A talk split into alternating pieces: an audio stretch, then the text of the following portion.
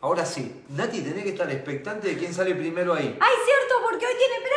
No, no, corta. Sí, no, no, no, no, no, no, ya está. El que Que salga mande primero. saludos porque no conecté acá. Que se, El que se gana salga un acá se va a ver. Ahí está. Me había olvidado. Maximiliano Lara. Al único que yo no le quería regalar. No, pará. Maximiliano. Rudo, dijo. Rudo, qué rudo. No, al único que no le quería regalar. No, qué malo, Fer. Mentira, si habías hecho uno Pero especialmente para él. Así que Maxi, no es verdad, no es verdad.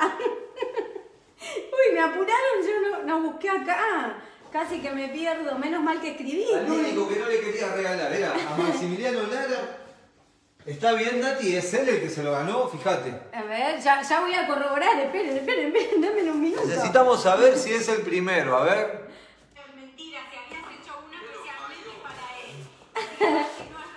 Perdón por ganar, pone. Ah, o sea que ganó. Y Dolores llora y dice no me conectaba. Bueno, vamos a hacer una cosa. Este es para Maximiliano Lara. Para el miércoles que viene hay otro, hay otro, ¿está bien? Para darle la oportunidad a otro, Maxi, vos no te conectes porque dos no, dos no. Vamos a ver si es el primero, a ver. Este es para Maximiliano Lara, ahí está. ¿Listo, Nati? ¿Dice algo, Maximiliano? Maxi, Ahí está, bueno. Listo, ya está, mostrado. muy bien. Bueno, no, de Joana puso no. Pará, me estás tapando. No, estaba mostrado. Bueno, algunos escribieron, Joana dijo no, como diciendo me lo perdí, se quedó dormida. Dos segundos, dos segundos, fue un abrir y cerrar de ojo y el ruso estaba ahí conectado. Estaba esperando el tipo. Es tiempista, es un tiempista. Muy bien, muy bien. Que dice, perdón chicos, fue gracia o algo así. No sé, acá, acá está reclamando Sergio. Sergio dice, si yo gané. No, no, no. No sé, yo vi a Maxi, esperen, a ver si todavía no, No, estamos no. mal, ¿eh? Yo vi a, por lo menos acá me salió Maximiliano Lara, Sergio. Y el cuadro hermano para la hermana, dijo Cami, porque son dos. Pero igual yo voy a confesar, yo voy a confesar. Fer hizo tres cuadros. Tienes que confesar. Tres cuadros. Un, ese doble estaba pensado para Maxi. Entonces, como Maxi fue el primero que se conectó, se lo gana y se lo lleva doble. Después el B, ¿qué hace? A mí me aparece otro, ¿qué? No, No no sé, leí. se va. No leí. Bueno, así que ese se lo ganó Maxi, pero vamos a hacer una cosa. Como hay Mi otro mamá más. yo quiero uno, dice. Si te está pintando Damián, te pintó hasta la heladera, mi hermano Damián. Bueno, escucha, para el miércoles tenemos el otro, ¿está bien? Porque ya está listo, ya está pintado. ¿Querés mostrarlo o no? No, no lo No, porque mostramos. por ahí no se conecta nadie. No lo había pensado. Claro, Claro, ante la duda, sí, a ver si todavía arrancamos la transmisión. No, te voy a solo. mostrar porque es uno de los que más me gusta que hice. Este es el otro, este es el otro, claro, muy bien. Ese es el próximo, ¿eh? Muy bien, así que para la próxima, el miércoles. Tiene pintura el- incandescente. el Igual que el de miércoles. Maxi Lara. El primero que se conecta, está bien, uy, mirá qué bien que se ve ahí con la luz. No estás canchereando, Fer, ¿eh? Voy a orar por vos, ¿eh? Yo te dije que ibas a vivir de los cuadros, ¿eh? Pero sí, los estamos regalando, mi amor. Pero ya vendí, vendí ya tres. Tres cuadros. Y pará, internacional. Porque vendí en Ecuador, ¿eh? Vendí más autos yo que. Pero bueno. Bueno, muy bien, acá hay reclamo. Bueno, muy bienvenido a todos los que se conectaron. Lamentamos que el ruso los haya primereado, él es así, los que lo conocen ya saben. ¿eh? Cuando él quiere algo, quiere algo. Así que bueno, me gusta, porque el reino es de los que arrebatan. Mira, ¿eh? Tatiana dice, De ese los es mío, papá. Si, hija, si no tenías... Dale. Acá empiezan los conflictos. claro. Se Vamos. termina, me parece suspendemos lo de los cuadros, Maxi se viene todo para atrás. Pobre Maxi, ¿te imaginas? No, es tuyo, Maxi, es tuyo, te ganaste el cuadro. Si la maquilladora no me maquilló a mí, maquilló vos solo. ¿Por qué? ¿Por qué? Sigamos. Bueno, muy bien, estamos empezando el mes. Hoy es primero de junio y tenemos un cumpleaños que no lo pusieron en el grupo. Yo estuve mirando ahí en el Facebook. Nati, tengo y- que pasar un chivo yo antes. Bueno, me vas a interrumpir. ¿Cómo No, gra- quedamos? gracias a mi peluquero personal. Y, y el Luisito puso ahí que era el cumpleaños de Franco. Franco, y no Franco, lo pusieron en el grupo. Así que no pudimos saludarlo por el grupo, pero vamos a aprovechar y lo saludamos por acá. Muy, muy feliz cumpleaños. El otro día también, como no tuvimos transmisión, fue el cumpleaños de Vicky. Primer añito de Vicky. Me miré todas las fotos, en todas está, pero hecho una diosa hermosa, divina Vicky. Así que le mandamos también un beso porque no se lo pudimos hacer por acá, porque estuvimos con la convención. Esperamos que todos hayan estado ahí conectados. Estuvo re bueno los temas. Así que bueno. Estoy un poco incómodo. Estás inquieto, estás inquieto. Vamos a orar. ¿Qué les parece? Yo no sé qué escribieron. Eh, bueno, acá pusieron los chicos muy buenos. Iván dice que el ruso estaba conectado desde las 7 más o menos. No sé, todos pusieron algo ahí. Así que bueno, les mandamos un saludo a todos. Va a haber más cuadros. Va, están pidiendo el bar. Están pidiendo el bar, Fer. Dijo Seba, bar, que quieren ver a ver quién se conectó. Acá en la esquina está el bar. Bueno, este, pero va a haber más cuadros. Hay muchas gracias, Franquito está diciendo. Te mando un beso, Franco, te quiero mucho. Muy feliz cumple, Franco. Vimos el otro día la foto de las casas de iglesia de Luisito. Están a pleno todos ahí, hermoso. Les mando un beso a toda la abuela, a Graciela, a las chicas, a todos. Les mandamos un beso a todos. Hice, hice empanadas, abuela, el otro día. Después de mucho, ¿eh? hacía mucho que no hacíamos empanadas. y hacía mucho tiempo que no comíamos empanadas. Muy bien, ayer compartimos con la casa iglesia de Venado Tuerto. Sí, qué no buen... el ojo todavía. No, no, no hubo, no hubo caso, pero qué buen momento que pasamos. Le mandamos también saludo a todos los chicos de Venado Tuerto, que sigan ahí perseverando. Están pasando situaciones, pero Dios es poderoso para hacer mucho más de lo que pedimos o entendemos, dice. Así que eh, e, este capítulo que nos toca hoy de esta fiesta tiene que ver con una expectativa constante y viva en todo lo que Dios es y todo lo que hemos recibido en este Cristo. Así que hoy tenemos una clase espectacular. La de hoy del apóstol, la clase del nuevo pacto de hoy a la mañana estuvo imperdible. El que no la vio, vuelva ahí, repítala, no se pierde esa clase porque estuvo espectacular. Lo bueno que antes se decía el piste, si no lo viste, perdiste. No, pero, ahora, queda todo ahí. ahí, la podés ver Así que estamos, pero... Podés verla de más vuelta. Que, más que beneficiados. Y bueno, bueno, dale, vamos. Así que bueno, vamos a orar. Vamos, que hay un montón de gente conectada, debe estar diciendo, y esto no lanzan la Bien, bien, Fede, el bar hizo trampa, no sé, ahí se están manifestando en el grupo como loco. Igualmente, todo puede ser, yo lo que manifesté Seba en un momento fue, el primero que me aparece a mí, ahora Seba, vos tenés que saber mejor que nadie que yo al que menos le querría dar un cuadro es a Maximiliano Lara. No, Maxi, te mandamos un beso. O sea que esto fue, es así. Yo cualquier otro estaba esperando que aparezca ahí, tal y ¡oh! Además, además pintó, estuvo pintando, así que. ¿Quién? Maxi, claro, estuvo haciendo así su, su, arte en la casa, así que el cuadro va a quedar espectacular. Beethoven le dice pintar. Dale. Qué pesado estás hoy. Vamos a orar. Bueno, muy bien, seguimos orando por, por toda la gente. Recuerden en el grupo también todos los que necesiten oración. Nos encanta también que nos cuenten después este, los testimonios, porque el, otro, el otro día contaban el testimonio de la prima de Nico, ¿sí?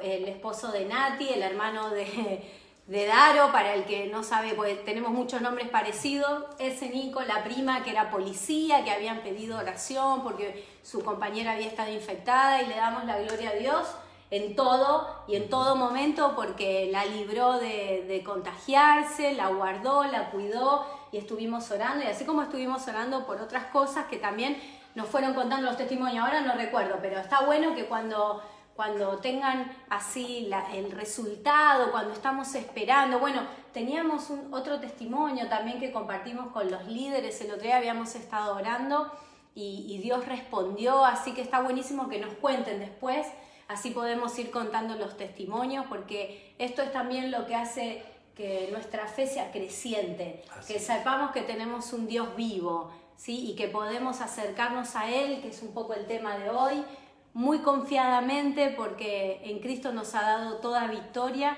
y nosotros proclamamos esa victoria con nuestro testimonio de vida. Así funciona. Somos cartas abiertas, escritas por Dios, así que tenemos que empezar a manifestar lo que portamos. Y en cada, en cada testimonio son señales que manifiestan a un Cristo vivo. Eh, no es que, uy, yo no tengo testimonio, entonces Cristo no mora en mí. No, Cristo mora el punto que se hace manifiesto por intermedio de las señales. Y esto es necesario que todos lo podamos entender. Y, nos hace, nos hace, sus testigos también de todo Quizás hay un tiempo donde las cosas no pasan, pero ese tiempo es pasajero. Las cosas tienen que empezar a suceder con cada uno de nosotros. Inclusive Dios nos da la posibilidad de ser parte cuando estamos orando por alguien y después cuando cuentan el testimonio, cómo Dios lo libró, cómo Dios lo ayudó, cómo Dios respondió, uno es parte porque estuvo orando también. Entonces Dios nos hace partícipes eh, a todos en, el cuerpo por estar orando, por estar... a mí este, me, hoy te estaba comentando, a mí me sucedió una situación, Dios me había hablado con respecto a una situación laboral de una persona y como que uno dice, y voy a orar, voy a orar, voy a orar, pero no se daba la situación y pude orar por esa persona presencialmente y esa persona tuvo cosas, eh, resultados extraordinarios laborales. Entonces, esto es lo que a mí me gusta de Dios. Cuando Dios pone una inquietud en tu corazón, te tenés que mover en función de esta inquietud. Porque lo que va a hacer esa inquietud que está provocando en vos, primero el milagro en otra persona y después que esa otra persona pueda reconocer que fue Dios. Entonces, es completo, el combo es completo. Y vos sos partícipe de la fidelidad y de, y de te todo el poder contento y te sentís un canal de bendición. Así es. Así que bueno. Vamos a orar. ¿Sí? Así arrancamos, tenemos la sexta ah. fiesta por delante para celebrar, para reconocer y tener presente desde nuestro espíritu a todo nuestro ser. Saludos a Daniel. A Daniel. El amigo de Cameron Así que te mandamos un saludo, Daniel. Hoy va a hablar Fer. Tienes razón, Dani. Hoy va a hablar Fer. Tienes razón, Dani. Bueno, Señor, te damos gracias, muchas gracias. Como siempre lo decimos, venimos delante de ti con acción de gracias, Señor, por todo lo que nos has concedido en Cristo. Danos una nueva y fresca revelación, Señor, para que podamos avanzar, crecer, Señor, y y fructificar en la nueva vida, en todo lo que nos has concedido en este Cristo y poder echar mano, Señor, totalmente, ¿sí? sin restricción, sin impedimento, Señor. Así que te damos gracias, bendecimos, Señor, tu nombre, bendecimos, Señor, eh, tu grandeza, tu amor, tu poder. Gracias, Señor, te honramos, te adoramos, Señor, en esta noche y que tu Espíritu Santo, Señor, nos ministre, nos ayude, nos rescate, Señor, para que Él pueda ser tu voz, Señor, a través de nosotros en esta noche, estamos unánimes, Señor, acá reunidos, ¿sí? En un mismo espíritu, compartiendo, Señor, entre todos esta misma vida, Señor, como hermanos en Cristo. Gracias, Señor. Bendecimos a todas las familias, declaramos, Señor, tu fidelidad siendo manifiesta, tu amor manifestándose, Señor, tu respuesta, Señor, llegando a cada uno que en esta hora esté esperando, Señor, deseoso y con expectativa conocerte y experimentarte en la verdad y en la realidad presente. Gracias, Señor. Declaramos que estás vivo, que eres real, Señor, en todos nosotros y que somos tus testigos, Señor acá en la tierra de los vivientes y grandes y, gloriosas y maravillosas, Señor, eh, obras vas a hacer a través de nosotros, como un día nos predicó el apóstol, vamos a experimentar las grandes obras del Señor. Gracias, Señor, por hacernos partícipes de la iglesia, de tu cuerpo, Cristo, gracias. Te amamos en el nombre de Jesús. Gracias, Señor. Amén y amén. Bueno, muy bien. ¿Qué tiraste antes? Todo. un ruido. Se me cayó algo ahí, se me cayó acá, todo, completo. Eh, ahí mandarle un saludo a Jessica y a Jairo que se han conectado. Y buenísima la convención, ¿eh? mm. extraordinario, salió todo, muy buen trabajo. Espectacular, disfruté las alabanzas. Tengo un montón de preguntas para hacer con respecto a, a los programas que usan, todo. Bueno, eso va a ser para otro día. Pero eh, quería Estamos viendo el tema de las fiestas. Hoy vamos a la sexta. sexta fiesta, ah, la anteúltima. La sexta fiesta, mi La fiesta de la expiación. Y no es alguien que espía, sino que expiación. Ahora vamos a explicarlo. Claro, expiación. Nosotros ya habíamos dicho eh, en la primera charla, dijimos que la, eh, fiesta de la expiación tenía dos cosas extraordinarias. Una era el tema del pecado, el perdón de los pecados, y la otra, la liberación de la culpa. La persona era eh, libre de pecado, aquel que llevaba, ahora vamos a ver todo, aquel que llevaba su ofrenda al altar, era libre de pecado y no solamente eso, sino que eh, de la culpa. Era perdonado del pecado y él se iba sin culpa a la casa, se iba contento, tranquilo. Sí, nosotros... Pero necesitamos avanzar, en, esto, porque pero para entender, ¿no? Claro, como ya estuvimos viendo en las fiestas anteriores, la obra consumada de Cristo estaba representada en las tres primeras fiestas y en la cuarta Dios establecía su pacto con todos nosotros, por lo cual nosotros ahora en Cristo disfrutábamos, oíamos su voz y veníamos a Él con, con la fiesta de las trompetas. Entonces, no es que ya no estemos perdonados de nuestros pecados, sino que es una comprensión más profunda y sobre todas las cosas una, un disfrute de paz y de estar libre de culpa. Esto que dice Romanos 8, que el otro día hablábamos también con, el equipo de las casas iglesias, eh, ya no hay condenación para los que están en Cristo. Y esto tiene que ver también con, con esta fiesta, con este poder estar en paz ¿sí? delante del Señor y ir mucho más profundo en el conocimiento de Él. Mientras que van buscando, porque a arrancar con la palabra de Levíticos 23, mientras que la van buscando, yo quería eh, añadir... Solo para recordar lo que dice. Claro, añadir y decir algo. Que Dios cuando nos presenta las fiestas, hay una palabra, Nati, que recurrentemente, nunca lo dije esto, pero porque lo tenía anotado, lo anoté en un, en un, papel y lo dejé ahí, no lo traspasé al iPad. Y creo que en ninguna de las reuniones, que ya vamos como cinco, ¿no? De ninguna de las reuniones, sí, van cinco. Bueno, entonces ninguna de, las, ninguna de las reuniones, yo le hago la segunda en todo y, ella. Pero bueno, sí, Fer. Sí, mi amor. Entonces, la palabra eh, guardar viene todo el la palabra guardar viene, viene siempre pegada a la palabra fiestas. Eh, lo podés encontrar muchas veces que, Dios dice guardar la fiesta. ¿Qué significa guardar la fiesta? Y yo busqué la palabra guardar y la busqué hace unos días y la tenía ahí anotada y, como no había abierto eso, es como la Biblia, el apóstol que dice los anteojos, la señora que se lo olvidó.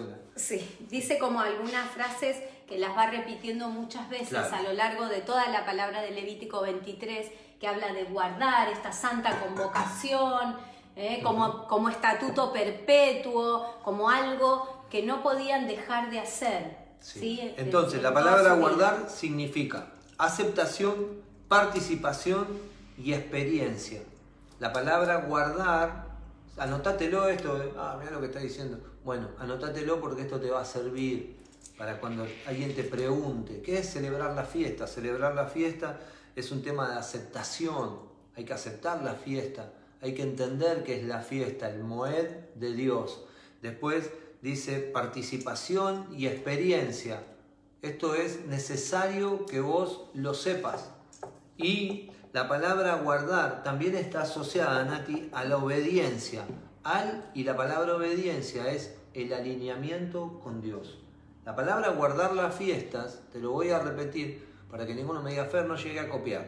Aceptación. Aceptación, participación y experiencia. Aceptarlas, primero, porque no podés festejar algo que no aceptes.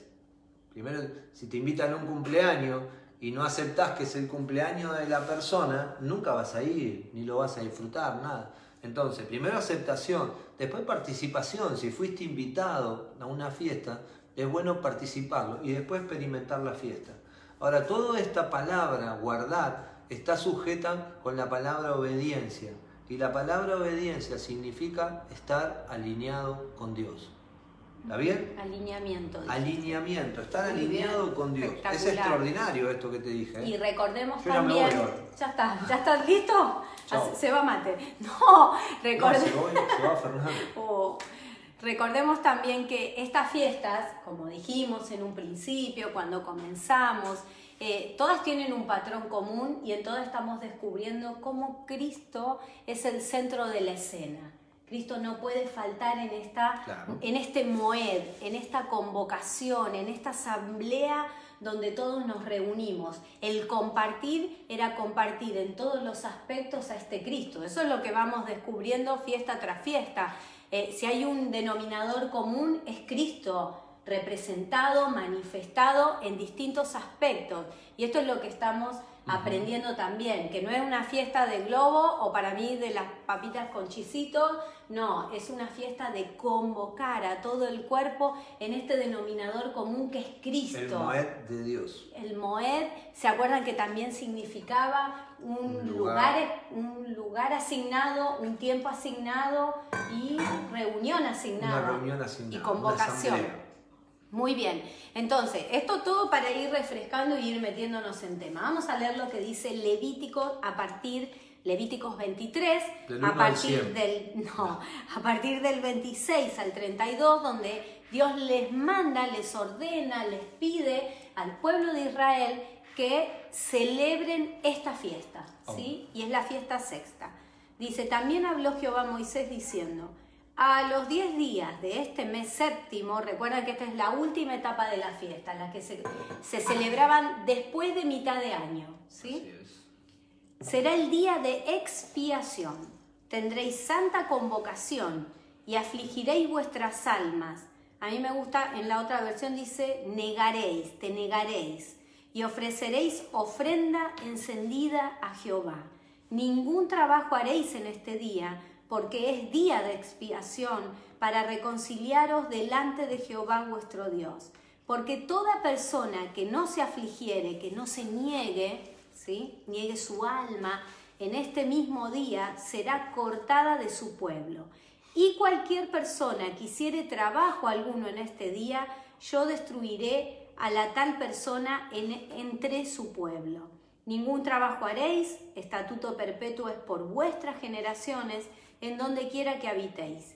Día de reposo será a vosotros y afligiréis vuestras almas, comenzando a los nueve días del mes en la tarde, de tarde a tarde guardaréis vuestro reposo. Es un día de absoluto reposo y estamos viendo que todas las fiestas se repite también esto. Sí. Eh, para eso necesitamos también tener en cuenta qué es el reposo. El reposo es que vos descanses de tus obras, así como Dios descansó de las suyas. ¿Por qué Dios descansó de las suyas? Porque tenía alguien que continuara la tarea. La, alguien que, lo represente y lo exprese. Claro, la vez que la palabra dice, y vos mirá qué contradictorio esto, porque en el tiempo de eh, Adán, cuando Dios crea a Adán, lo crea en el día séptimo, lo crea en el día de reposo. En el sexto. En el sexto, y ellos se conocen en el séptimo día, que es el día de reposo. Y es vital que entiendas de que Dios lo introduce al hombre en un reposo. Sí.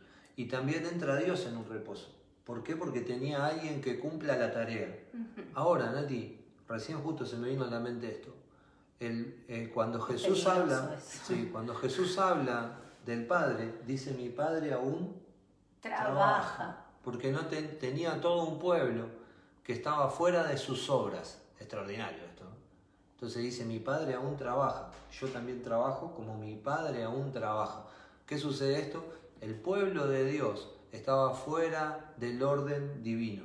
Entonces Dios tenía que seguir obrando, seguir trabajando. Ahora, hoy nosotros entender En la cruz el Señor dijo, consumado, es. Ya está, hoy nosotros estamos en el nuevo pacto, pero es bueno entender estas cosas, porque el día de reposo es, es muy especial. El día de reposo encierra a Cristo.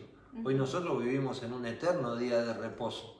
¿Por qué? Porque descansamos de nuestras obras, sabiendo de que Dios tiene el poder de poder eh, hacer todo lo que nosotros necesitamos. No es que somos vagos, ¿eh? Vamos todos a trabajar, todos hacemos lo que hay que hacer, pero descansamos. Estamos en un descanso, en un disfrute. Ojalá que se haya interpretado lo que... Lo y, y, el otro día inclusive también hablábamos, Fer, antes de, entrar específicamente, que lo que no conocemos, si no podemos disfrutarlo. Por eso es tan importante poder ir profundizando en estas palabras y tener un conocimiento ¿sí? un conocimiento de lo que Dios ya nos ha entregado en Cristo y empezar a experimentarlo, porque nadie puede disfrutarlo si no lo conoce, si no sabe. Es como si hoy fuera tu cumpleaños, Fer, Y vos, tu mamá nunca te dijo que hoy es el día que naciste. No, tenemos, no sabemos cómo celebrarlo o cuándo celebrarlo. Entonces hoy es tiempo que nosotros aprendamos a celebrar cada día este Cristo, porque todo está consumado. A nosotros nos pasa que nosotros todavía, habría que hablar con los chicos que hace mucho que venimos, la iglesia no tiene un día de inauguración. bueno, pero eso. Y nosotros no festejamos un día, claro. No, Viste que todos hacen el aniversario de la iglesia. Sí, nosotros no sabemos cuándo comenzó esto. Lo único que sabemos es que Dios lo comenzó y Dios lo va a concluir. eso es lo único que nosotros sabemos. Pero sí pasa así. Entonces no hay un día, festejamos todos los días porque... Todos los días festejamos y cuando nos podamos reunir, ya saben, tenemos necesitamos un, festejo perpetuo. Poner eh, como base qué significa la palabra expiación, porque resulta media rara. Sí, expiación. Comúnmente se conoce como perdón. De hecho, el pueblo judío lo conoce como el día de perdón. La fiesta del perdón, el día del perdón. Lo siguen celebrando. Y lo siguen celebrando de esa manera.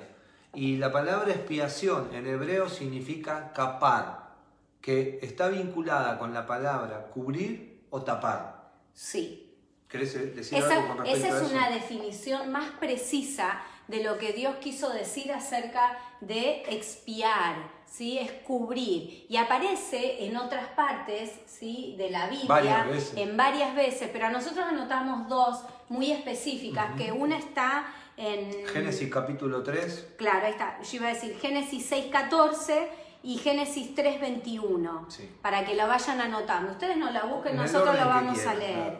Pero Génesis 6, 14 dice, cuando Dios le habla a Moisés y le dice, hazte un arca de madera de gofer, harás aposentos en el arca y la calafatearás. Eso calafatearás, la traducción precisa es capar, es cubrir con brea por dentro y por fuera. Nosotros hemos aprendido que ese recubrimiento que tenía el arca de Noé era para que nada de adentro, ¿sí? pudiese, nada de afuera pudiese entrar adentro del arca, ni tampoco nada de adentro, en ese tiempo, nada de adentro pueda salir afuera. Claro, y, y, el tiempo de Noé experimentó un juicio cuando las aguas cubrieron todo y todo todo lo que las aguas este, arrastró, todos murieron. ¿sí? Dice que este agua, por estar recubierto, por estar calafateado, por este capar, ¿sí? que significa cubrir, eh, esta agua no entró adentro del arca y ellos fueron guardados. Lo que vos hablabas antes, de ellos fueron guardados, fueron recubiertos y por eso fueron guardados. Y acá se cumple lo que explicamos el otro día, hace dos reuniones la inclusión. Ellos fueron incluidos en Cristo, ellos fueron incluidos en Dios, ellos fueron tapados. Sí, encerrados en el arca, encerrados en, Cristo. En el arca que representa a Cristo, es una representación del capar. El tapar, ¿sí? Bueno, ahora seguimos que este lo explica. Claro, Génesis 3:21 dice así, y Jehová Dios hizo al hombre y a su mujer túnicas de pieles y los vistió. Y lo que aparece acá es cuando se acuerdan que después de, de pecar Adán y Eva y de ser destituidos, dice que ellos vieron su desnudez y buscaron hojas de higuera para cubrirse y para taparse, porque ellos quedaron desnudos. Entonces dice que el Señor este, toma un animal, mata un animal y los cubre con, las, pieles. Cuando el Señor hace esto en este versículo que leíamos, dice que los cubrió con túnicas de pieles y los vistió, también aparece esta palabra capar, ¿sí? que, que en hebreo significa cubrir. Dios los cubrió de Cristo, por lo cual ellos dijeron, no estamos muriendo, estamos viviendo entonces, y por eso Eva tiene el nombre de Eva, ¿sí? que significa madre. el versículo 22 dice eso, madre de los vivientes. Entonces ellos experimentaron en ese momento lo que significaría, que para todos nosotros hoy es mucho más claro en Cristo, lo que es la redención.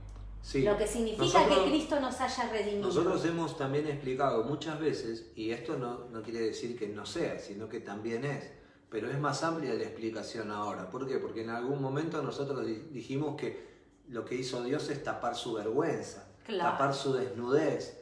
O sea que Dios tapa tu, carne que te avergüenza. Delante de Dios. Delante de Dios. Entonces Dios tapó con estas pieles su desnudez y les mostró de qué manera iba a ser el pacto que iba a tener Dios con la humanidad. de, taparlos, de incluirlos en Cristo, pero eh, algo que, que está muy bueno, que nosotros habíamos rescatado, que lo tenemos anotadito, es que no solamente tapó su desnudez, su vergüenza, sino que lo que hizo es que los incluyó en Cristo, los tapó con estas pieles y lo que estábamos viendo ahora que él no tenía comunión con Adán y Eva, sino que tenía comunión con otro. Mira, se los voy a leer como lo tenemos anotado porque es espectacular. Esto significó, eh, se lo voy a leer todo, Dios los cubre con piel de animal, no solamente eliminando el problema de su desnudez, sino que su relación con ellos se basaba a partir de ahora en la vida de otro. Cuando Él los cubrió con estas pieles, mató este animal, que es toda una simbología de este mismo cordero, que ahora vamos a hablar en esta fiesta lo que se hacía y lo que se ofrecía, que representaba a Cristo, ellos iban a estar a través de Cristo, iban a experimentar la redención. Y estas pieles los cubrieron y también tenía mucha relevancia esto. Mi relación ahora con ustedes va a ser a partir de otro. Va a haber otra persona que los va a introducir en poder volver a tener una relación o una comunión. Y este cordero, este otro y estas pieles representan a Cristo. Así es. Que tapa, ¿sí? No es que, no es que, a ver, no es que Dios dice, ah, bueno, me voy a olvidar. No, no, es que hubo una muerte, por lo cual Dios olvida el pecado de la humanidad. No olvida. No olvida, pero... Lo perdona. Lo perdona. Lo y lo perdona. Lo perdona, sí, pero viste que en una parte, porque mucha gente se asocia eh, olvidaré sus pecados, sus transgresiones. Entonces, no, dice, no me, acordaré, más, Pero hubo un justo juicio que fue Cristo en la cruz. ¿sí? Pero quiero mostrar esto bien claro, que ahora la relación no es con nuestra naturaleza, sino que es con la naturaleza del Cordero. El Cordero ahora reviste y no solamente tapa nuestra vergüenza, sino que también genera una relación diferente con Dios, que de esto se trata un poco lo que es esta fiesta. ¿Seguimos? Sí, otra cosa que queríamos, porque cuando comenzamos a ver este tema y cómo eh, desarrolla Dios y les habla acerca de esta fiesta, porque en Levíticos 23 no nos explica mucho cómo es la fiesta, qué era el procedimiento que ellos tenían que llevar adelante, porque eso está muy claro en Levíticos 16. A través de un hecho que ocurre, Dios le habla a Moisés y le dice, dirás a Aarón que esta celebración de expiación, esta fiesta, se celebrará así. Pero acá, en, en, Levítico 23, no nos explica mucho el desarrollo, pero cuando nosotros leíamos lo que a mí me llamó la atención, que Dios hablaba, y la quiero buscar en la nueva traducción, denme un minuto que la voy a buscar porque la saqué de acá. Son 60 segundos. En Levíticos 23, ¿sí? Levíticos 23, 26, me gusta mucho como dice porque dice...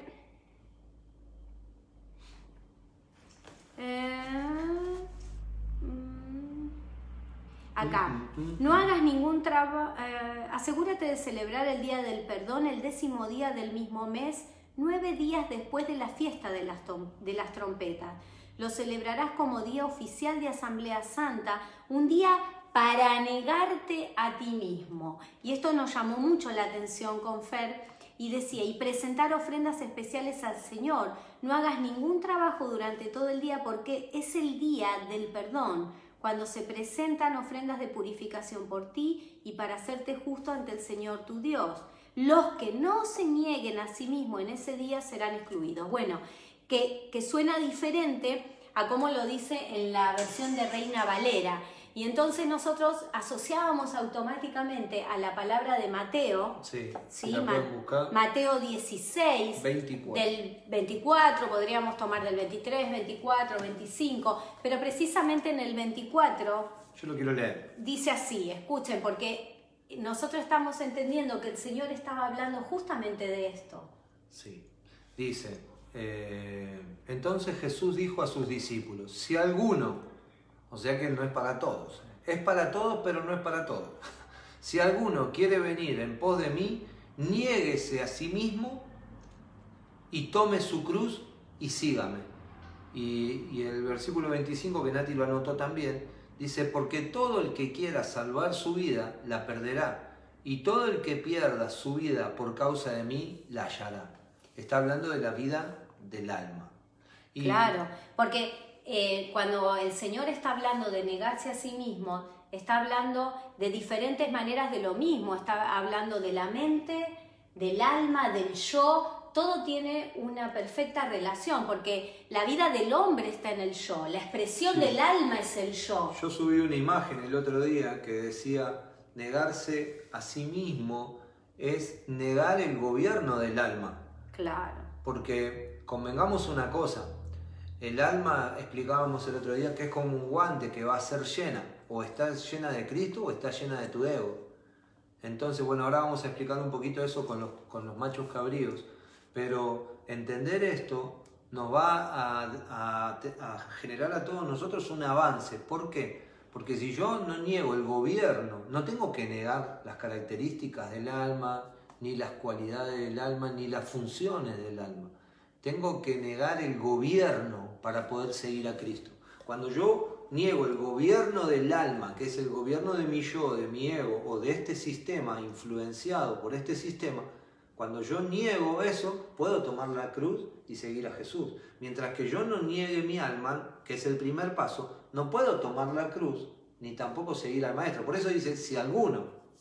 Claro. Esto está abierto para todos. Sí. Pero es un punto que negar el alma, hay mucha gente que no, nos cuesta, digo, hay mucha gente, algunos pensó, ah, va a decirnos a nosotros. No, no, que, no, que nos cuesta un montón. Obvio, claro. Entonces, no, que, no es que te pasa a vos solo, el que está mirando ahí tomando mate. Es el desafío que, tenemos a diario. Yo le decía a Fer, nos pasa a todos. esta fiesta de la expiación, del perdón y de, no y de paz y de no experimentar condenación y culpa. Es una fiesta que nosotros, a partir de Cristo, con lo que el Señor hizo en la cruz por nosotros y con lo que nos está enseñando a través de este versículo, es una fiesta diaria.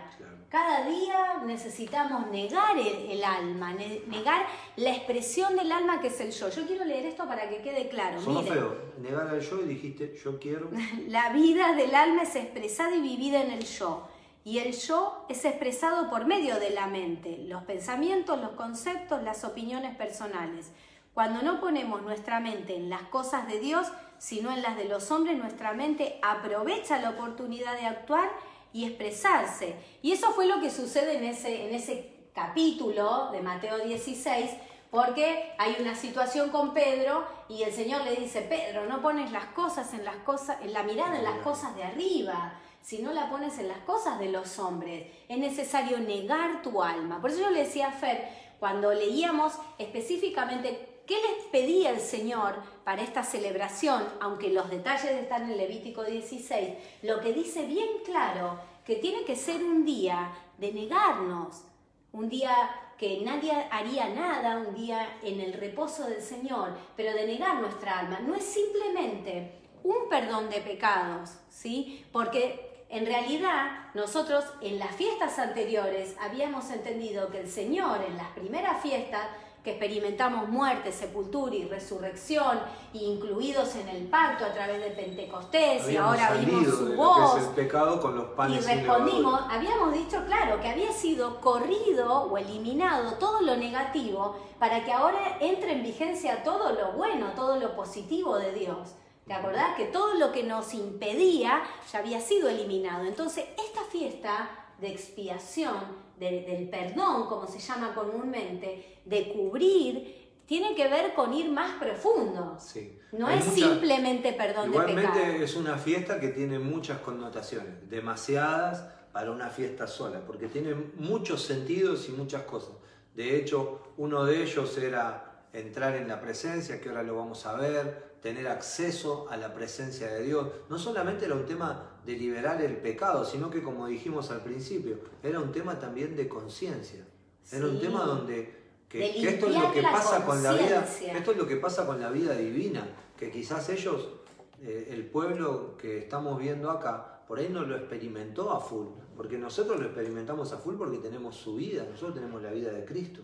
Al tener la vida de Cristo, hoy no solamente el pecador quedó anulado, los pecados fueron perdonados, sino que vos hoy estás libre de conciencia. Sí. Hoy tú, hoy Cuando tu mente es renovada. Claro, la limpieza hoy es total. Hoy el, pecador está en la cruz. El pecado fue liberado por la sangre y el Espíritu vivificante te vino a dar una nueva vida, con la cual los pensamientos ya están anulados totalmente. Es, esto Pero es... en realidad, aunque nosotros tenemos toda esta realidad hoy en nuestro interior, nuestra mente no ha sido totalmente redimida. Por eso, esta fiesta de la expiación era un negarse, venir delante del Señor y tener una negación. Por eso yo decía, para nosotros es una fiesta de cada día. Sí, y la nueva traducción viviente utiliza la palabra negar. y la, versión Reina Valera utiliza la palabra aflicción. Afligir, afligirán su alma. Yo quiero hacer una, como un mix entre estas dos palabras, porque a veces nosotros lo tomamos muy liberal todo. Sí, muy a la ligera. Muy a la ligera, negar el alma, bueno, niego, no pasó nada, me mandé una macanita, no pasa nada. Listo. Y acá también lo que Dios nos está mostrando es que hay que llegar con una acción de arrepentimiento real hacia Él. Ellos, el pueblo de Israel tenía que llegar con un cabrito, con, tenía que llegar con una ofrenda, traía cargando algo y lo dejaba ahí y había un sentimiento de que, una sensación, un sentimiento quizás está mal dicho, pero una sensación de que algo pasaba. Hoy cuando nosotros llegamos a Cristo, ¿sí? Hay un, no puedo no, no darme cuenta que hay cosas que quizás no estuvieron bien. Esto es lo que habla la aflicción del alma. Si bien estamos en el nuevo pacto, estamos en la gracia, hay momentos donde uno tiene que decir, Señor, la verdad que esto no estuvo bien. Acá estoy, te lo entrego, lo llevo a la cruz, esa es la manera, no hay otra, no puedes hacer nada para redimir tu pecado, solamente llevarlo a la cruz, presentárselo a Jesús. Pero a veces hay tanta como tanta liberalidad, ¿no? Que uno como no quiere ser religioso no quiere hablar estas cosas, pero hay una convicción de pecado, hay una convicción de arrepentimiento cuando vos llegás y esto es lo que esto es lo que vivía el pueblo de Israel. Yo quiero llevarte hasta, aquel momento donde caminaban para llegar a Jerusalén, caminaban kilómetros, donde llevaban su ofrenda, donde se presentaban porque ellos sabían que iban a ser liberados del pecado. Hoy nosotros cada vez que nos presentamos, como dice Pablo, hoy nosotros tenemos libre acceso al Padre. En cualquier momento, vos no tenés que esperar un año, cargar tu pecado un año, sino que vos hoy lo presentás delante de Dios hoy mismo. Sí, y inclusive eh, en Levítico 16, donde nos explica todo el proceso de esta fiesta, todo lo, todo lo que va explicando y todo lo que cuenta, cómo se celebraba y todo el preparativo, tenía que ver con una purificación y, ser limpiados en nuestra conciencia. El mismo sacerdote se limpiaba previo. Claro, todo comenzaba así. Dice que el sacerdote tenía que cambiar sus vestidos, tenía que lavarse con agua purificada y tenía que ponerse una ropa de lino fino, blanco, que, que lo cubriera, que cubriera su desnudez porque su carne no podía ser vista. Y, así comenzaba el proceso de esta fiesta. Entonces está íntimamente ligado a, a, purificarnos, a ser limpiados. Pero ¿qué tiene que ser limpiada ahora? Nuestra mente, nuestra conciencia. Porque como dijimos antes, nosotros ya fuimos redimidos, tenemos la vida de Cristo, eh, fuimos incluidos en su muerte, también en su resurrección, tenemos la vida, pero puede que nuestra mente ¿sí? no haya sido eh, renovada, no haya sido redimida en algunos pensamientos. De hecho, con respecto a lo que Fer decía el otro día en la casa iglesia, nosotros explicábamos este principio, que a veces no queremos verlo así, pero el perdón de Dios de nuestros pecados no fue, ah, bueno, no pasa nada. No, hubo un justo juicio y una ofrenda perfecta que Dios aceptó, que fue Cristo muriendo y padeciendo por todos nosotros. No es que Dios dijo, ah, me olvido, ya está, bueno, hagamos de cuenta que no pasó nada, borrón y cuenta nueva. Eso es verdad, pero hubo alguien que fue a la cruz y Dios aceptó e, esa muerte como una ofrenda aceptable, como la ofrenda perfecta, como aquello que alcanzaba la medida para que Dios hiciera, iniciara todo de nuevo con nosotros. ¿Sí? Para que Dios nos incluyera en su vida y a partir de ahora nosotros empezar a disfrutar de esto. No es un, ah, no pasó nada y me olvidé, ¿sí? Y nadie pagó nada. No, Cristo murió en la cruz. Sí. Dice que Él fue molido por nosotros en la cruz. Así que hubo un sufrimiento, hubo un padecimiento y Dios aceptó esa ofrenda perfecta que fue Cristo. Y en eso nosotros fuimos incluidos. Me gustaría por ahí poder avanzar un poquito y me gustaría contar un poquito lo que pasaba en la fiesta. ¿Cómo, cómo era el proceso? lo que cuenta Levítico 16. Sería muy interesante que después lo busquen y lo lean. Nosotros lo vamos a contar. Sí, Levítico 16. Yo me anoté acá, ¿dónde era? Acá en un papelito, porque para que tengas en cuenta lo que se entregaba en ese momento. Miren, Aarón, que era el sumo sacerdote, tenía que llevar un becerro para la expiación. Acordate lo que significaba la palabra expiación la palabra expiación, no te olvides, el capar. Y un, y un, un carnero para el holocausto. Tenía que llevar entonces un becerro y un carnero. Y después necesitaban llevar dos machos cabríos para la expiación y un carnero para el holocausto. Vamos de vuelta. Aarón para él y su familia Primero tenía que purificarse el sacerdote. El sacerdote se tenía primero lavar con agua, sí. la palabra. Sí. Te, quiero ayudar, porque a mí me gusta cuando me lo explican así. El papu dice, cuando lo explican en chino yo no entiendo nada, pero cuando lo explicamos así se entiende. Entonces, el sacerdote lo primero que se tenía que hacer era purificar. Los sacerdotes, que somos todos los que estamos acá, lo primero que tenemos que hacer es purificarnos por la palabra. El lavamiento del sacerdote antiguo era en unos fuentones de agua, el tipo se lavaba y, se cambiaba estas ropas. Estaba limpio, claro, y se ponía unas ropas especiales. El sacerdote tenía unas ropas especiales que el apóstol lo está explicando, unas vestiduras especiales. Todas las mañanas, a mí me gustaría que todo deportista de fe esté viendo la charla del apóstol en la mañana porque son extraordinarias. Y la de hoy fue espectacular, igual que toda, pero la de hoy a mí me encantó. Pero las vestiduras que usaba normalmente el sacerdote no son la misma vestidura que usaba para, este, esta, este, situación. esta situación. Para esta situación el sacerdote se ponía ropas blancas, que es una sombra del Cristo que vio Juan como sacerdote, sumo sacerdote, de lino fino, que está en el libro de Apocalipsis. Pero entonces él se vestía, se ceñía un cinturón, extraordinario, quedaba pipí cucú, limpito para el sacrificio que después iba a quedar todo manchado por la sangre, ¿no? Y por, por el trabajo que hacía y esas ropas tenían que ser lavadas. Pero miren, entonces Aarón para él y su familia llevaba un becerro para la expiación y un carnero para el holocausto. Para sus propios para pecados. Para sus propios pecados y el de su familia. Claro. Eso él. O sea que nosotros, hoy se, le intentaba explicar esto a Nati a la tarde y, me terminé yendo al baño porque no lo podía explicar con palabras. Claro, me terminé yendo a la miércoles porque es como que uno lo entiende y cómo lo explico. Y el, el sacerdote Aarón lo que hacía era él presentarse primero él, primero yo, primero yo, con mi familia, y después presentaba el sacrificio del pueblo. El sacerdote primero tiene que entender que Cristo lo limpia a él.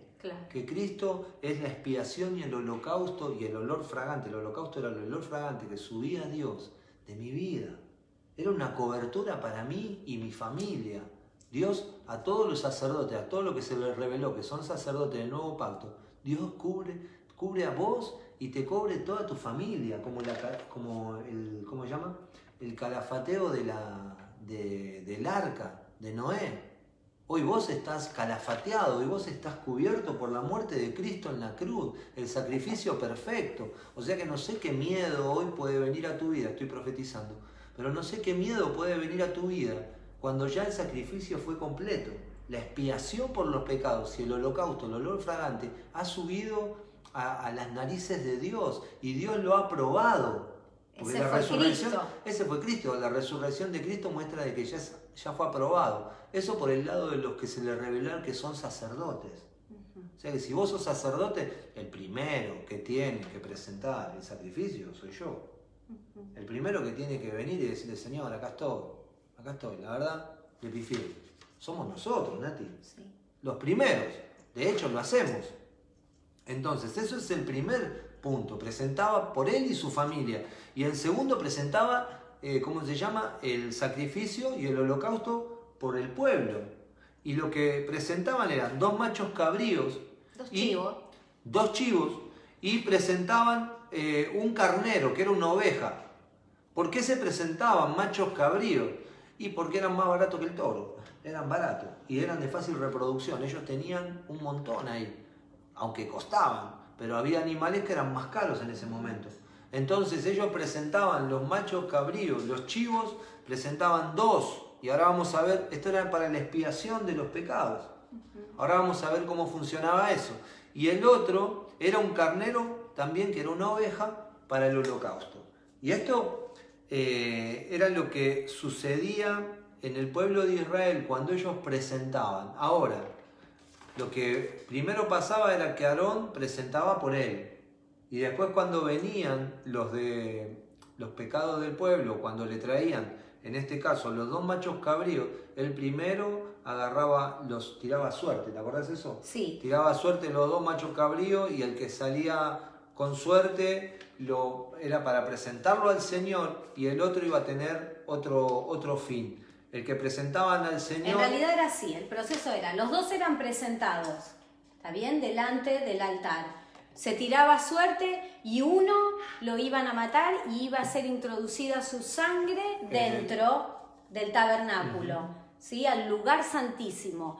Y el otro, ahora vamos a explicar qué hacían con el otro. Entonces, la sangre era rociada en el propiciatorio, que el propiciatorio era como una, caja, que no la vamos a, a hablar ahora, pero que estaba recubierta de oro, ¿no? Y también tenía, bueno, unos becerros que tenían cuatro cuernos, un montón de cosas. Y eh, la sangre era, ¿cómo se llama?, derramada adentro del lugar santísimo. Eso por los pecados, la expiación.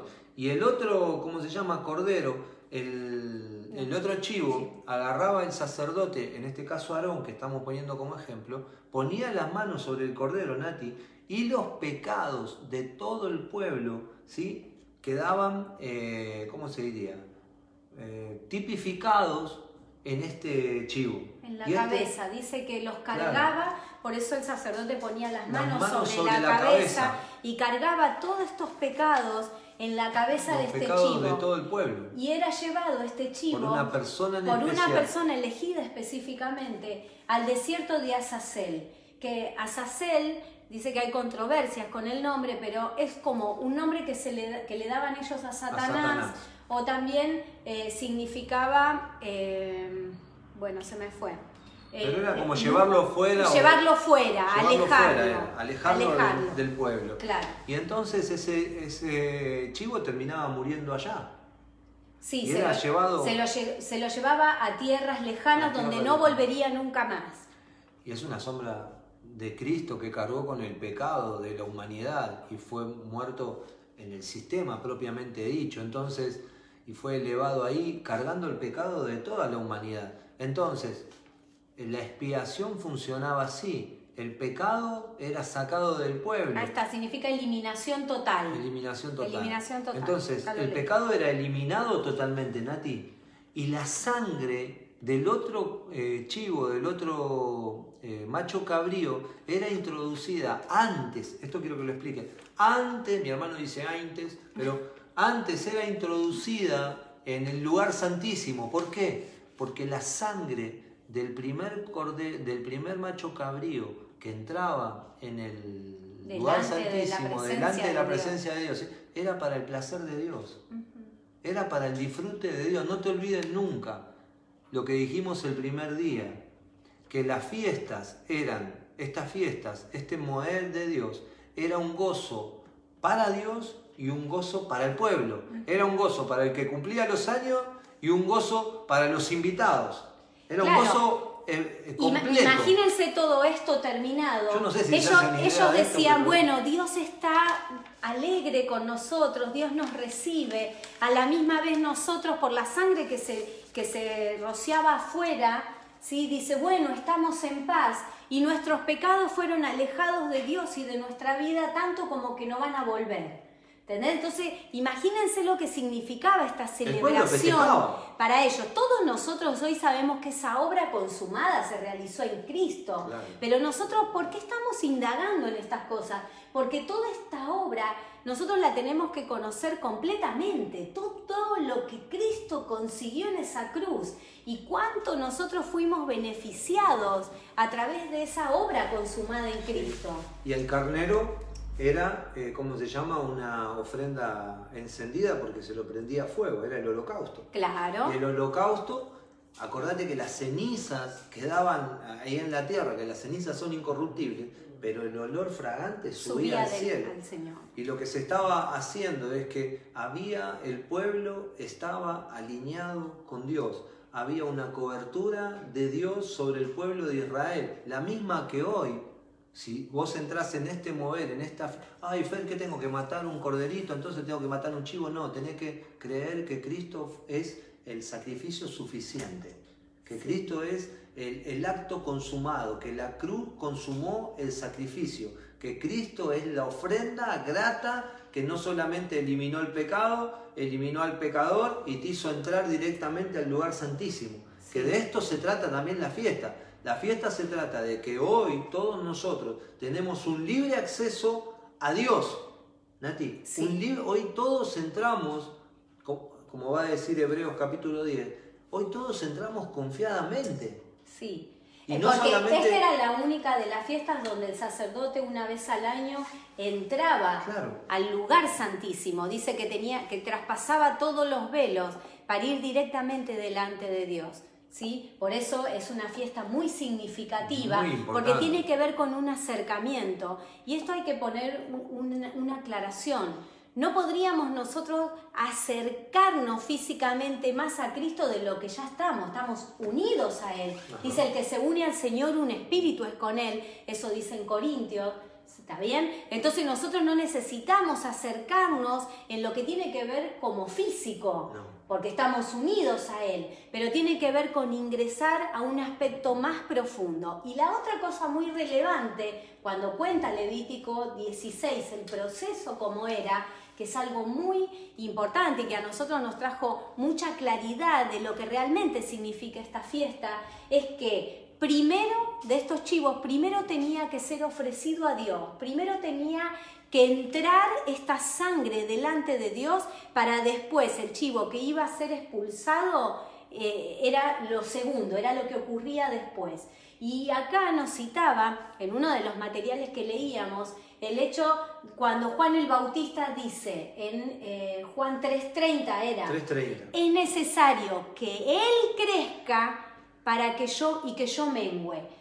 Esto significa algo muy importante para nosotros. Nosotros no, podíamos, no podríamos menguar si primero Él no crece. Por lo tanto, este orden es muy importante. Por eso primero se ingresaba la sangre, dentro del lugar santísimo. Esto es que Cristo crezca, esto es que yo acreciente mi comunión, me acerque confiadamente, cada día niegue mi alma y venga delante del Señor y le conozca, tenga una experiencia real con Él.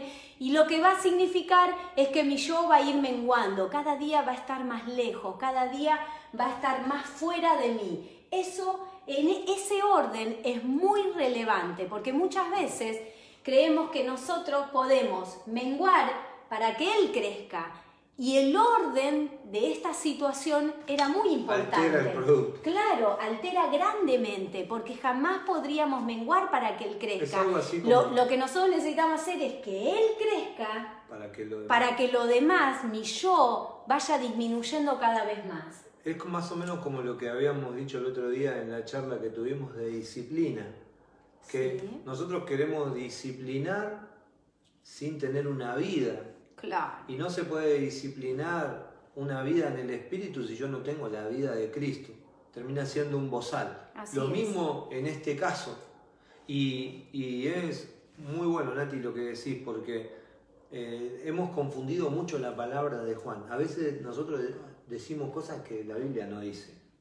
Porque decimos al revés.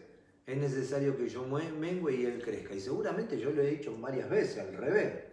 Pero claro. es, muy factible, ¿eh? pero es necesario que él crezca para que yo mengue. Claro, es para necesario que, yo... él crezca vaya disminuyendo en tu interior. Y para que incluso haya una revelación en mi interior de todo el poder de Dios, porque mientras que Él crece, yo me voy dando cuenta que qué obsoleto que es mi hombre, mi viejo hombre, mi vieja naturaleza, porque mientras que Él va creciendo, yo me doy cuenta de la incapacidad de, de mí, y por eso eh, Juan el Bautista no accedió a esto, porque nunca quiso menguar Él. ¿Se entiende esto? No, no accedió. Esto tiene que ver con nuestra mente, nuestros pensamientos. Por eso, a medida que él crece, todo lo que nosotros pensábamos, todo lo que nosotros creíamos, eso comienza a decrecer, a eliminarse. Por eso esta fiesta es tan relevante que nosotros la tomemos en, el espíritu, en la nueva vida. Por eso hablábamos que está relacionada con purificación también. Y no tiene, y no es que, ay, yo ya está. No, no, no está atravesaste las primeras fiestas, pero es bueno que disfrutes esta. Es bueno que disfrutes esta porque en esta fiesta hay un acercamiento a Dios, pero también hay un rechazo de Dios. El acercamiento es a tu hombre natural, es a tu hombre espiritual. Y el rechazo es llevado en el chivo, ¿sí? Bien lejos. Cada vez más lejos. Cada vez más lejos. Esto era extraordinario lo que pasaba en esta fiesta. Impresionante. Nati, hablábamos esto, que yo lo quiero decir por ahí después esto me va a demandar un reto o no sé qué, pero eh, entender la, que, esto es, nosotros hoy podemos estar acá juntos, en este momento, pero si mi cabeza está otro pensamientos están en otro mis pensamientos están en otro lado, yo no estoy acá, aunque estoy acá. Claro. Hoy con Cristo, ahí veo algunos que se están añadiendo a la charla, pero con Cristo Hoy vos podés estar en esta charla, pero no estar. Vos podés pensar que estás cerca, pero ¿cómo se está cerca? Que todo tu ser esté en Cristo. Por ejemplo, si yo le digo a Nati, yo, yo estoy enamorado de ella, y todos lo saben, y los que me conocen más, estoy todo el día pensando en ella.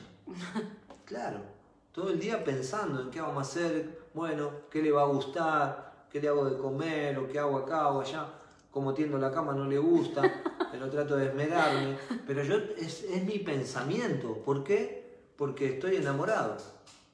Y con Cristo pasa exactamente lo mismo. Yo puedo estar y no estar. O yo puedo estar todo el tiempo meditando en su palabra, por el amor, porque quiero. Y esto es lo que hace, esto es lo que habla de un acercamiento. ¿Se entiende, Nati, lo que estoy diciendo? Esto es lo que habla de un acercamiento. No encuentro una mejor manera de mostrarte el acercamiento que vos necesitas a Dios. Y cuando vos amas algo, seguramente otras cosas las dejas de lado, quedan de lado. Y, ya, ay bueno, y no sé si voy, un ejemplo, ¿no? Aquellos que, les gusta ir a la cancha, y no sé si voy a la cancha porque me voy con, con Nati a tomar unos mates a la plaza o me voy y a otras cosas. Y entonces ya dejas algunas cosas por amor. Y esto es necesario, porque tu acercamiento a Dios lo que va a provocar es que algunas cosas queden relegadas ya. Es por amor. Por eso Dios dice, lo más importante pero resumamos bien claro que este acercamiento hoy para nosotros es, interno. Es interno. Es interno, no Pero es por eso yo lo quiero no marcar bien. No hay ninguna obra que nosotros podamos hacer hoy para acercarnos más a Él. No, es por ninguna obra humana ni física, sino por una realidad que se experimenta en tu interior. Incluso la única obra física que hacían en la antigüedad, esta que estamos leyendo, es ir al lugar. Sí. Es ir al lugar y llevar su ofrenda para poder acercarse. Hoy lo único y que, que Cristo esté hacer, presente, porque todos esos animales y esa sangre, a Cristo. todo era Cristo. Hoy vos lo único que podés hacer es reconocer tu incapacidad y, y reconocer la capacidad de Cristo. Por eso es necesario negarnos. Y eso a vos te abre un acceso ilimitado. Y hay una última palabra y con esto vamos terminando porque ya estamos en el horario, Fer, ya no estamos tan entusiasmados nosotros con este tema. Lo que pasa es que para mí daba para dos charlas. Que, lo, que lo quisimos resumir porque tiene tanto, tanto, es tan profundo esto que es para seguir trabajando. Pero queremos terminar con esta palabra de Hebreos 10, del 19 al 22, porque Hebreos es, es un libro donde Pablo, que se dice que fue Pablo el que lo escribió, hay una creencia de que es él, ¿no? Con, con cierta seguridad, Pablo estaba explicándole a los hebreos todos estos ritos que ellos hicieron, todas estas fiestas, todas estas ofrendas que ellos tenían que entregar en la realidad del Cristo vivo, en la obra consumada de Cristo en la cruz. Entonces por eso es un libro directamente que explica todas estas formas y estos tipos y estas sombras que ellos por años hicieron en el viejo pacto, pero que ahora en el nuevo pacto todas se traducían en este Cristo. Y dice así, Em, así que, amados hermanos, podemos entrar con valentía, está explicando esta fiesta, podemos entrar con valentía en el lugar santísimo del cielo por causa de la sangre de Jesús. Por su muerte Jesús abrió un, nuevo camino, un camino que da vida. Es esa, es esa famosa palabra que dice un camino nuevo y vivo. A través de la cortina al lugar santísimo ya que tenemos un gran sumo sacerdote que gobierna la casa de Dios, Cristo. Entremos directamente a la presencia de Dios con corazón sincero y con plena confianza en Él, porque plena confianza podemos tener porque Él fue la ofrenda perfecta de la que Dios se agradó, la que Dios aceptó y por la cual todos nosotros tenemos entrada.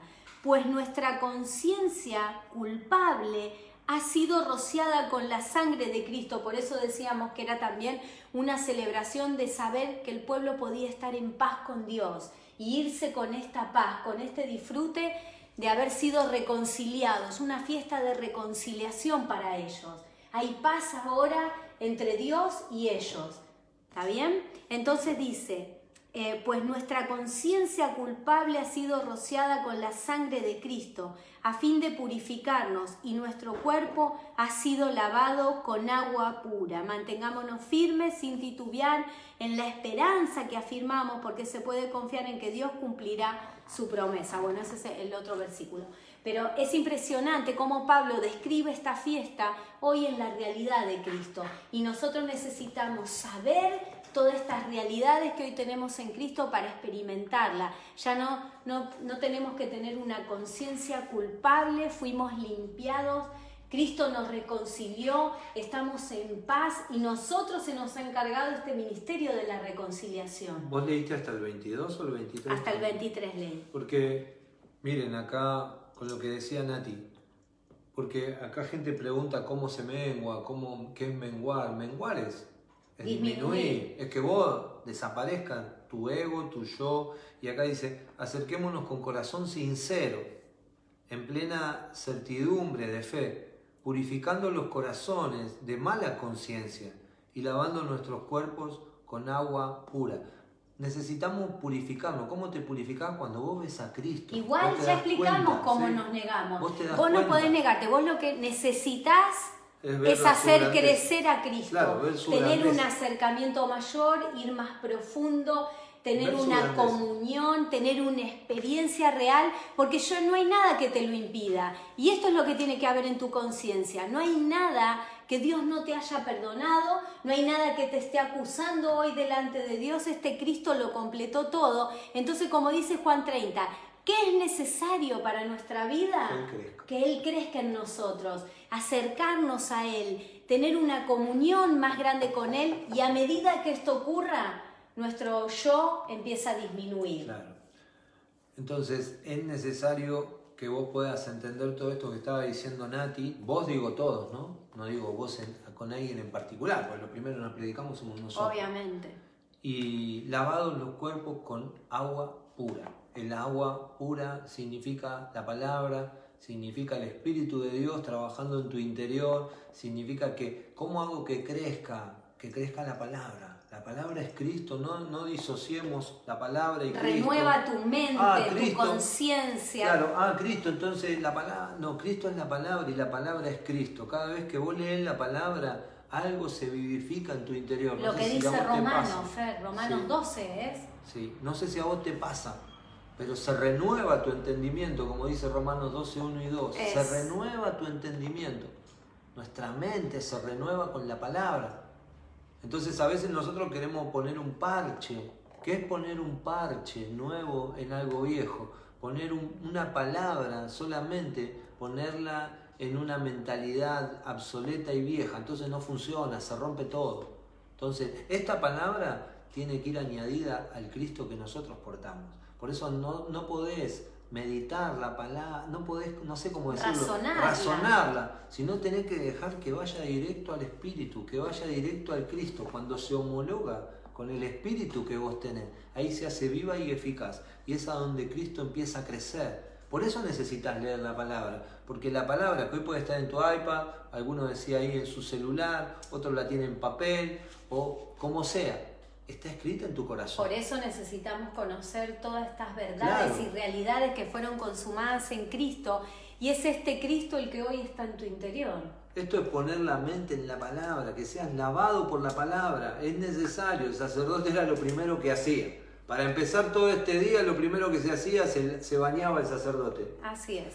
Y eso es la palabra. Así que bueno, esperamos eh, poder haber traído un avance en todo esto. Ya nos falta la última fiesta, que a mí me encanta, la última fiesta. Uh. Y lo que vamos a hacer es, eh, hoy es lunes. Sí, señor. El día Primero miércoles, de junio. El día miércoles vamos a, a, dar la última fiesta. Y el día sábado, para, un, para que sea un festejo completo, lo que vamos a hacer es, vamos a tocar lo más importante de todas las fiestas y vamos a hacer una santa cena el día sábado. Vamos a celebrar otra vez. Pero vamos a, el día sábado vamos a ver, pa, pa, pa, rapidito, ¿eh? así, tac, tac, tac, toda la fiesta. Y el miércoles al primero que se conecte le voy a regalar otro cuadro. Hay otro voy cuadro. Voy a mostrarlo otra vez.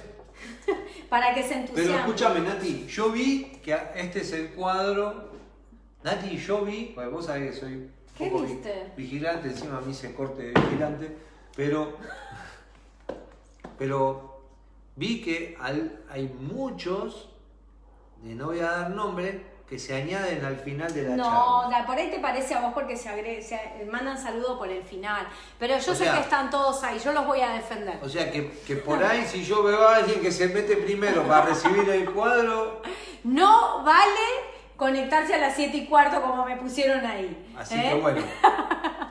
Pero Qué bueno que hemos tenido una asistencia de gente muy buena. Y esto no lo digo porque nosotros querramos que, que esto, sí, que queremos que crezca, pero queremos que ustedes puedan recibir esta palabra. Sí, una de las cosas que decía alguno de los materiales que estuvimos leyendo es que esta hermosa fiesta ¿sí? de la expiación, la fiesta 6, tiene que ver con una expectativa vigente de que estamos en paz con Dios, de que estamos reconciliados, que no hay nada que nos impida hoy llegar a Él, por lo tanto por eso podemos hacerlo crecer, es necesario que Él crezca en nosotros cada día más. Juaco puso jaja, espero que no sea él uno de los que se conectó al final, ¿eh? No sé, no, no, vamos a vigilantear. Así que bueno. Eh, vamos a darle gracias a Dios por y no su te, palabra. No te olvides que hay gente, hay un pueblo que está esperando estas fiestas nosotros podemos entrar en el disfrute. Para nosotros es algo hoy que lo experimentamos hoy. Hay un pueblo que está esperando esta fiesta. Por eso muchos asocian estas fiestas con eventos futuros, pero nosotros es una, realidad que vivimos una experiencia real en Cristo hoy. Muy bien. Así que damos gracias a Dios, todo esto es por fe. Así que Señor, te damos gracias. Señor, te damos gracias por este, por este tiempo, por esta palabra por entender lo que no entendíamos, Señor, y porque si entendemos lo que no entendía, lo que no entendíamos, Señor, es porque vos te has revelado a nosotros. Gracias. Así que te doy gracias, papá, por poder abrir la palabra y poder eh, compartirla con todos nuestros hijos que están mirando, nuestros hijos espirituales, nuestros hijos naturales. Señor, gracias. porque sabemos que estamos afectando generaciones, sabemos que Señor lo mejor está por delante lo mejor está por venir. Sabemos que vienen buenas noticias, así como muchos se han preparado en esta semana y han recibido buenas noticias, también Señor, esta va a ser una semana de buenas noticias. Este principio de mes van vamos a a tener, Señor, un renuevo de tu espíritu, vamos a poder vivir en el pacto, vamos a poder ver, Señor, las consecuencias extraordinarias de vivir en tu pacto, de vivir en el orden divino, de disfrutar de estas fiestas, Señor. Gracias porque estamos en el tiempo correcto, en la reunión correcta, Señor, y de la manera correcta. Te damos gracias, Señor. Gracias y no solamente queremos tener un gozo nosotros, sino queremos que nuestras vidas sean presentadas a ti, Señor, como un sacrificio vivo, agradable, Señor. Santo y agradable, papá, que, que suba como olor fragante, que vos estés gozoso y alegre, Señor, del mover de cada uno de nosotros porque es el mover de tu Hijo, Señor. En el nombre de Jesús, no nos apartamos de entender de que cada vez que vos mirás, Señor, no mirás nuestro pecado, no mirás nuestra vergüenza, sino que mirás a tu Hijo en nosotros, Señor. A tu Hijo en nosotros. Por eso no hay condenación para los que creemos, no hay condenación para los que estamos en Cristo. Padre, porque vos cada vez que nos mirás, ves a tu Hijo en nosotros. Gracias, Señor. Y ves ese sacrificio perfecto. Gracias, Señor. Gracias, papá, por tu gracia. Gracias por tu misericordia. Amén. Amén. Así que les mandamos un saludo a todos. Un saludo a todos. Los amamos. Ahora termino de leer los mensajitos, lo que mandaron recién. Así que les mandamos un beso. Chau, chau.